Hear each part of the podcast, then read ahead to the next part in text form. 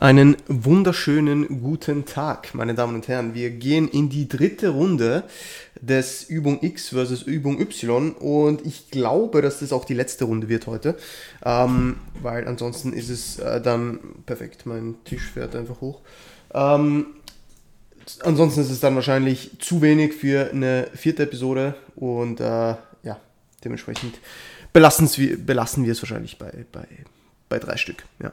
Aber wenn euch das Ganze gefällt, wenn ihr mehr in diese Richtung haben möchtet, dann lasst es mich bitte wissen, ja, und dann werde ich immer wieder mal solche, solche Formate machen, vielleicht auch mal komplett nur auf YouTube, ja, wo man das Ganze vielleicht ein bisschen mehr im Gym dann noch ähm, anschaut, ja, damit man das noch ein bisschen besser visualisieren kann.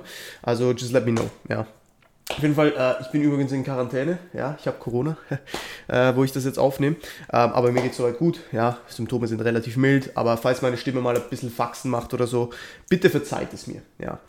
Gut, dann würde ich sagen, starten wir rein. Und zwar das erste ist äh, Split Squat versus Bulgarian Split Squat. Also zuerst müssen wir mal äh, ja, analysieren, was ist was. Also ein normaler Split Squat, ähm, wir gehen jetzt davon aus, dass beides mit Kurzhanteln performt wird, ist, dass beide Beine auf dem Boden sind, beziehungsweise beide Füße. Und bei, beim Bulgarian Split Squat ist der Hinterfuß ja, erhöht auf einer Bank oder was ähnlichem. Ja. Das heißt, tendenziell haben wir beim Bulgarian Split Squat schon eine vorgebeugtere Hüfte. Ja? Das heißt, wir, wir werden schon gezwungen in eine etwas vorgebrachtere Lage. Ja? Und das führt natürlich dazu, dass die Momentarme auf dem Hüftgelenk etwas größer werden und tendenziell die auf dem Kniegelenk ein bisschen geringer. Das heißt, Bulgarian Split Squat ist tendenziell die glutlastigere Variante als der ähm, normale Split Squat, wo man auch relativ aufrecht sein kann, beziehungsweise vielleicht sogar noch ähm, den, die, die Ferse erhöhen kann, die vordere, ja, damit man noch mehr Knieflexion hinbekommt. Ja. Aber ihr könnt euch eigentlich bei Split Squat merken, je breiter der Schritt, je mehr vorgebeugt und je, ähm, wie sagt man, ja, je breiter der Schritt und je, je, je, je vorgebeugter, äh, desto glutlastiger ist es. Und wenn wir eher aufrecht sind und das Knie nach vorne schieben und versuchen viel Knieflexion zu haben äh, und eher einen etwas schmaleren Schritt wählen, dann ist es eher kniedominanter. Ja, also ich denke, das äh, sind so die Main-Unterschiede zwischen diesen zwei Lifts. Sprich, Bulgarian Split Squat tendenziell ein bisschen, ein bisschen hüftlastiger bzw. ein bisschen glutlastiger ähm, und der normale Split Squat kann natürlich auch glutlastig ausgeführt werden, eh kein Thema. Ähm, aber wenn man ihn eher aufrecht ausführt, Knie nie Forward Travel hat, ja, und auch ähm, Reibung nutzt. Das heißt, wenn man den Fuß sozusagen äh, sich vorstellt, dass der nach vorne gleitet, ja, und das versucht, also aus der unteren Position sozusagen sein Bein nach vorne zu strecken, gibt es auch noch mal ein bisschen ein größeres Moment, äh, das durch das Kniegelenk äh, sozusagen generiert werden muss, ja. Also das ist, ist, ist dahingehend mal, sind die größten Unterschiede, ja. Dann Dumbbell RDL versus Barbell RDL. Ähm, das Ding ist, mit einer Barbell sind wir natürlich fixiert. Ja. Bei einer Dumbbell haben wir doch eine gewisse Bewegungsmöglichkeit oder Bewegungsfreiheit. Ja. Äh, das heißt, tendenziell können wir auch die Dumbbell noch näher an unseren Körper führen, weil wir nicht irgendwo durch mit unseren Knie limitiert sind. Ja ähm, wo halt dann einfach die Stange sozusagen entweder ein bisschen nach vorne gehen muss oder die Knie, äh, irgendwas am Kniewinkel verändert werden muss. Ja? Ähm, aber grundsätzlich ist der Hauptunterschied eben diese Bewegungsfreiheit, die wir im Handgelenk und auch irgendwo durch im Schultergelenk haben. Das heißt, mit einem, mit einem Barbell RDL ist tendenziell auch die Schulter mehr inrotiert, bei einem, bei einem Dumbbell RDL ein bisschen weniger. Ja? Ähm, und wie gesagt, wir können die Dumbbell tendenziell ein bisschen näher noch an, an unserem Körper führen. Natürlich braucht der Dumbbell RDL auch um einiges mehr Stabilität, ja, weil wir zwei verschiedene Hanteln haben und nicht einfach nur eine, ja. Deswegen werden die meisten von euch auch weniger Gewicht bewegen bei einem Dumbbell RDL als bei einem Barbell RDL, ja. Ähm, und das sind eigentlich so die Main-Unterschiede, ja. Das sind eigentlich so die Main-Unterschiede. Was fällt mir noch ein zu dem Thema? Ich glaube, das, das ist so wirklich der, der, der, der Main, der Main, Main Takeaway, ja. Ähm, persönlich bin ich vom Setup von einem Barbell RDL viel größerer Fan, weil es viel einfacher ist. Ein Dumbbell RDL Setup ist, glaube ich, der limitierende Faktor für viele. Sie fühlen sich zwar meistens sehr gut an, ja, aber um überhaupt in die Übung reinzukommen, ist das Setup einfach, wenn man ein gewisses Strength Level hat, katastrophal. Deswegen bin ich immer noch größerer Fan von einem Barbell RDL, weil du unrackst das Ding, that's it. Ja. Und bei einem Dumbbell RDL musst du irgendwie die Dumbbells erstmal zur Bank bringen, von der Bank wegnehmen, wieder auf die Bank aufheben, schauen, dass du nicht stirbst während der Bewegung. Ja. Also es ist schon Äh, also ich finde auch zentral ist es doch nochmal um einiges irgendwie ermüdender, äh, weil man einfach noch mal mehr stabilisieren muss, gefühlt. Ja, und, und einfach diesen Schritt raus und vielleicht nochmal einen Schritt raus und bin ich wirklich in guter Position und äh, Dumbbell RDL ist langfristig schwierig, muss ich ehrlich sagen. Ja. Dann Dumbbell Preacher Curls versus Machine Preacher Curls. Äh, beide sind mit einem aufgelegten Arm. Bei der Maschine, je nach Maschine, die du hast, hast du vielleicht einen fixierten Griff. Ja? Bei der Dumbbell hast du eine gewisse Bewegungsfreiheit. Ähm, je nach Maschine hast du einen Exzenter verbaut, der das Widerstandsprofil entsprechend äh, manipuliert oder nicht. Ja, aber sehr wahrscheinlich schon. Äh, alles andere würde keinen Sinn machen. Selbst wenn der Exzenter nur rund ist und einfach überall gefühlt gleich schwer ist. Ähm, aber meistens hast du da, wenn es eine gute Maschine ist, äh, Extender verbaut, das in der Midrange ein bisschen schwerer ist und in der, in der gedehnten und der verkürzten Position ein bisschen leichter. Bei der Dumbbell passiert das Gleiche. Durch die Dumbbell, dass die halt einen größeren Weg zurücklegt, ja, äh, als es jetzt wahrscheinlich bei der Maschine das Gewicht tut, ist auch die Trägheit ein bisschen höher. Das heißt, die Gelenksbelastung ist tendenziell auch ein bisschen höher. Und viele Leute, die lange Dumbbell ähm, Preacher Curls machen, habe ich bei mir selbst erfahren und auch schon von, von vielen gehört, ist, dass äh, Ellbogenschmerzen auftreten. Ja. Und ganz wichtig auch bei einem Dumble Preacher, viele gehen einfach ganz runter, ja. Das wollt ihr aber nicht machen, ihr wollt konstante Spannung halten auf der Muskulatur, ja. Ähm, aber die Main-Unterschiede sind halt wirklich, je nach Maschine natürlich, äh, Griffmöglichkeit, ja, Handgelenksfreiheit plus ähm, das Maß an Trägheit, das wirkt. Ähm, und das Gute ist halt, bei einem Dumble Preacher kann man natürlich die Bank auch ein bisschen in verschiedenen Winkeln einstellen. Das kannst du meistens bei der Maschine nicht. Das heißt, äh, wenn einem, einem ein gewisser äh, Steilheitsgrad der Bank eher unangenehm ist, kann man sie ein bisschen weniger steil stellen oder umgekehrt. Ja. Also ich denke, das sind so, sind so die Main-Unterschiede zwischen diesen beiden Varianten. Ja. Das eine ist Single Arm, das andere kannst du Single Arm machen, kannst aber auch Dual Arm machen. Aber you know the deal. Ja. Und wenn du eine sehr gute Preacher Curl Maschine hast, kannst du sie Dual Arm machen, aber du hast trotzdem eine Bewegungsfreiheit, weil das zwei verschiedene äh, einzelne Griffe sozusagen sind. Sehr geil. Gibt, ähm, aber hat nicht jeder. Ja. Ähm, Bent Overall versus breites Rudern am Kabel. Äh, logischerweise durch das, dass du mehr Auflagefläche hast, wenn du sitzt, ja, und die Last sozusagen nicht gegen unten wirkt, sondern halt von vorne gegen hinten, hast du einerseits, äh, brauchst du weniger Stabilisationsarbeit, ja, du brauchst weniger den Lower Back, der brutal stabilisiert, äh, du hast ein bisschen weniger Axialbelastung, obviously, ähm, und du, du bist in einer, ich sage jetzt mal, stabileren und saferen Position als bei einer Band Over Row. Äh, du brauchst äh, nicht jetzt äh, den Work von, von, von den Hamstrings isometrisch, um dich bestmöglich in dieser Position zu halten, ähm, wie, es, wie es halt bei einer Band Over Row der Fall ist, ja. Also grundsätzlich hast du beim breiten Rudern am Kabel ähm, ein stabileres Environment, ja. Ähm, und beim, beim, beim Bend Overrow hast du nochmal, ich sage jetzt mal, den gesamten oder die gesamte hintere Kette involviert.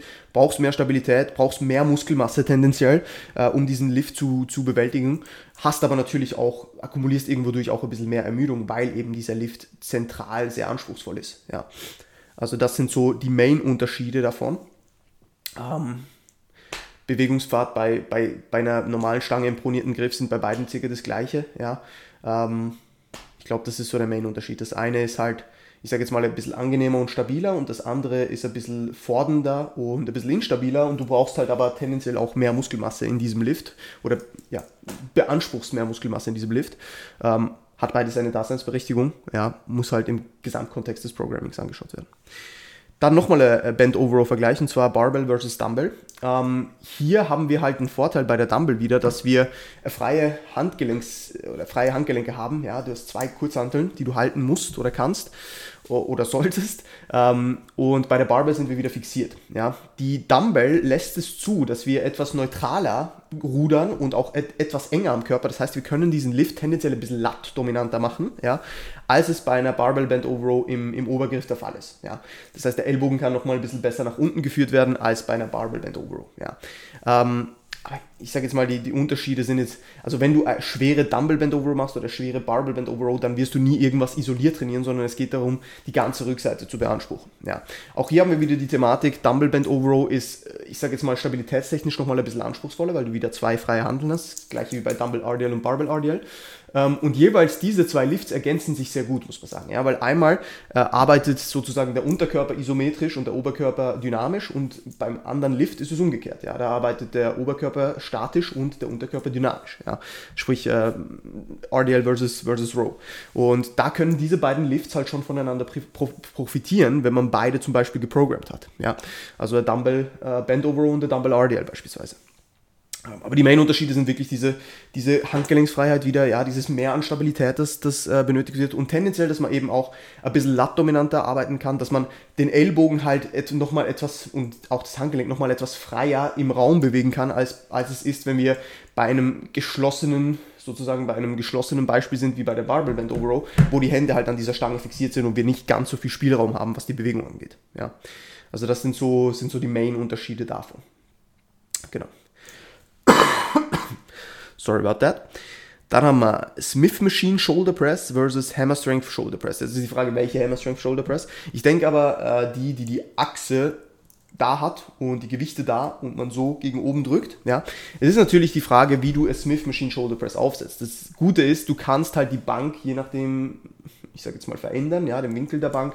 Äh, du kannst dich weiter vorne, weiter hinter, hin, hinten hinsetzen, was bei einer Maschine, wo halt ein geführter Pfad da ist, ja, ein bisschen schwieriger wird oder äh, äh, vorgegebener Pfad da ist.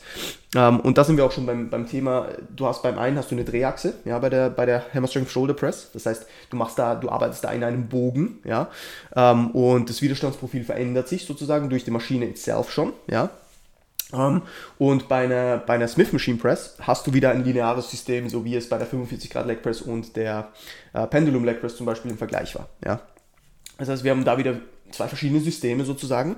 Äh, besser oder schlechter kann man jetzt nicht sagen. Ja, tendenziell, je nachdem, wie du das Ganze aufsetzt, kannst du natürlich bei der Smith Machine Shoulder Press, wenn du zum Beispiel den Winkel ein bisschen, ein bisschen geringer machst, ja, kannst du entsprechend ähm, noch ein bisschen Upper Chest mitnehmen. Bei der Hammer Strength Shoulder Press, die ist schon sehr, sehr schulterdominant, muss man sagen. Also du drückst halt so, dass so Overhead, dass keine Chance für, für, für, für Brust da ist, so, ja. Oder sehr, sehr wenig. Und äh, die, die Hamstring Shoulder Press, die konvergiert auch, ja. Ähm, und das passiert bei der Smith Machine äh, obviously nicht, weil die Handgelenke wieder fixiert sind in einer Position, wo wir so bleiben, ja. Und bei der Hammer Strength gehst du nach oben. Ja. Das heißt, du verkürzt die Schulter nochmal mehr als es bei einer, bei einer Hammer, äh, bei einer, bei einer Smith Machine der Fall ist. Ja. Ähm, ob das gut oder schlecht ist, alle, also das kann man nicht als gut oder schlecht bewerten, wie, wie, bei, all, wie bei vielem, nicht bei allem, aber bei vielem. Ähm, aber das sind so die, die, die Main-Unterschiede da eingehen. Ja. Also Widerstandsprofil, Bewegungspfad, ähm, Setups, Möglichkeiten, sage ich jetzt mal. Ähm, aber das wäre zum Beispiel auch ein spannendes Thema, das man so in Vergleich setzen könnte. Ja, aber das ist mal das, mal das zu dem. Dann einer meiner Lieblingsvergleiche. Äh, V-Squat versus a Hack Squat. Wieder dasselbe, Hack Squat, Hack Squat, lineares äh, System. V-Squat ist wieder eine Achse vorhanden. Ja. Und wir gehen jetzt davon aus, du willst deine Quads maximal stimulieren. Dann bitte, wenn du die Möglichkeit hast, zwischen Hack oder V zu entscheiden, geh auf die Hack Squat. Weil a V-Squat, wenn sie nicht reverse ausgeführt wird, sondern normal, bringt dich in eine Position, wo du dich nach hinten setzt. Das heißt, es ist schon ein automatisch größerer Momentarm auf die Hüfte da als, auch, aus, als auf das Knie. Selbst wenn du ein großes Maß an Knieflexion hinbekommst, ist wahrscheinlich eine Hack Squat immer noch die bessere Wahl. Ja, und jeder, der schon mal eine B-Squat gemacht hat, wird mir wahrscheinlich recht geben, dass sich der Bewegungspfad einfach irgendwie off anfühlt. Ja, weil das einfach nicht die Bewegung ist, die wir einleiten wollen. Ja, man foldet so ab, ja, irgendwie gegen vorne, die Knie bleiben gefühlt am selben Ort, ja, travel nicht gegen vorne und man setzt sich einfach nur gegen hinten ab und das fühlt sich einfach weird an, ja. Und die Unterschiede sind aber natürlich auch hier wieder Widerstandsprofil, ja, weil durch den Pendel bewegt sich auch das Gewicht. Äh, zum Beispiel gegen oben kommt das, geht das Gewicht von der Drehachse weiter weg, so wie bei der Pendulum Squat, äh, bei der Pendulum äh, Leg Press. Das heißt, es wird gegen oben schwerer, was gut ist, ja, das ist ein ange angepasstes Widerstandsprofil. Trotzdem ist aber der Bewegungspfad komplett räudig so, ja, und das ist natürlich bei einem linearen System äh, um einiges besser, je nachdem, wie die Maschine gebaut ist. Ja, wenn du die natürlich die Sprunggelenksmobilität nicht hast, um eine entsprechende Tiefe zu erreichen und gar nicht wirklich in ein Maß an Knieflexion kommst, das Quad dominant werden kann, ja, hast du auch wieder ein Problem bei der Heck. Aber da lässt sich arbeiten mit äh, Heel Elevation und whatever. So. Und die meisten Hacks sind so gebaut, dass viele Leute eine große Knieflexion erreichen können. Ja, weil dieses, dieses, diese Plattform, wo man drauf steht, schon extrem erhöht ist, ja, und man nicht viel Sprunggelenksmobilität benötigt. Ich kann da aus meiner Erfahrung berichten, ich kriege eine riesige Range of Motion auf eine Hack hin. Wenn ich aber einen Squat mache, ja, komme ich da nicht so weit. Ja. Einfach schon nur aufgrund meiner, meiner Längenverhältnisse irgendwo durch, aber auch meiner Sprunggelenksmobilität. Ja. Das heißt, Main Unterschied auch hier wieder lineares System versus Achse. Ja, Widerstandsprofil ist anders. Ähm, Bewegungspfad ist komplett anders. Bewegungspfad von der V-Squad würde ich für Quad Development nicht unbedingt empfehlen. Ja, außer ihr macht sie Reverse. Das geht je nachdem. Äh, Axiallast ist bei beiden, wenn ihr sie, also wenn ihr die V nicht Reverse macht, ein bisschen geringer als zum Beispiel bei einem normalen Squat oder whatever. Ihr habt ein Backpad. Ja, ähm, ja, that's pretty much it. Das sind so die Main Unterschiede zwischen, zwischen denen. Ja, genau. Dann ähm, ein Dumbbell Lateral versus a Y-Race. Also Dumbbell Lateral ist eine Abduktion, a Y-Race ist eine, sind wir auch hier wieder Flexion, Abduktion und tendenziell auch Außenrotation. Das heißt, auch hier äh, ist wieder wahrscheinlich ein bisschen mehr Lower Trap drin, vielleicht ein bisschen Rear Delt noch und äh, entsprechend der größte Range of Motion. Also a Y-Race bietet sich jetzt meiner Meinung nach nur am Anfang einer Session an, weil man den Side Delt sehr, sehr stark verkürzt. Widerstandsprofil ist ähnlich, ja. Tendenziell ist die Y-Race sogar in der Midrange ein bisschen schwerer als in der voll verkürzten Position, weil die Handel wieder, ich sage jetzt mal, sich der Drehachse, dem Schultergelenk nähert. Das heißt, der Momentarm wird wieder ein bisschen kleiner. Äh, bei einem Dumbbell Lateral Race ist es so, dass es oben am schwersten ist und unten am leichtesten, beziehungsweise kein Momentarm da ist. Ja. Ähm, das ist bei, der, bei, der, bei, der, bei dem Y-Race auch so, du hast unten kein Moment auf der Schulter, aber in der Midrange schon ein ziemlich großes, in der verkürzten wieder ein bisschen weniger. Ja. Aber tendenziell mehr Lower Trap, vielleicht ein bisschen Rear noch und Range of Motion für die seitliche Schulter ein bisschen größer ähm, bei einem Y-Race als bei einem Lateral Race. Das sind so die Main-Unterschiede, äh, grob zusammengefasst. Ja, also easy peasy. So, und dann die letzten zwei. Äh, Bent Over Row schon wieder. Supiniert versus proniert, also dieser Griff versus dieser Griff. Ja. Main-Unterschied. Äh, tendenziell mit dem supinierten Griff kann man ein bisschen besser nach unten ziehen. Das heißt wieder ergo mehr Latt als bei einem pronierten Griff. Das ist meiner Meinung nach der Main-Unterschied. Tendenziell ist der Bizeps auch in einer ähm, in einem besseren, äh, ich sage jetzt mal, in einem besseren Verhältnis, um entsprechend an dem Lift teilzuhaben. Das heißt, wenn Leute von euch äh, tendenziell gerade bei Ruderbewegungen schon den Bizeps stark spüren, dann ist vielleicht die supinierte Variante bei einem Bend Overall, wenn ihr eh viel mit den Armen mithilft, die, die, die, die schlechtere Variante, ja, weil bei der pronierten äh, Lösung, äh, da, da wird der, der Bizeps nicht großartig viel machen, ja.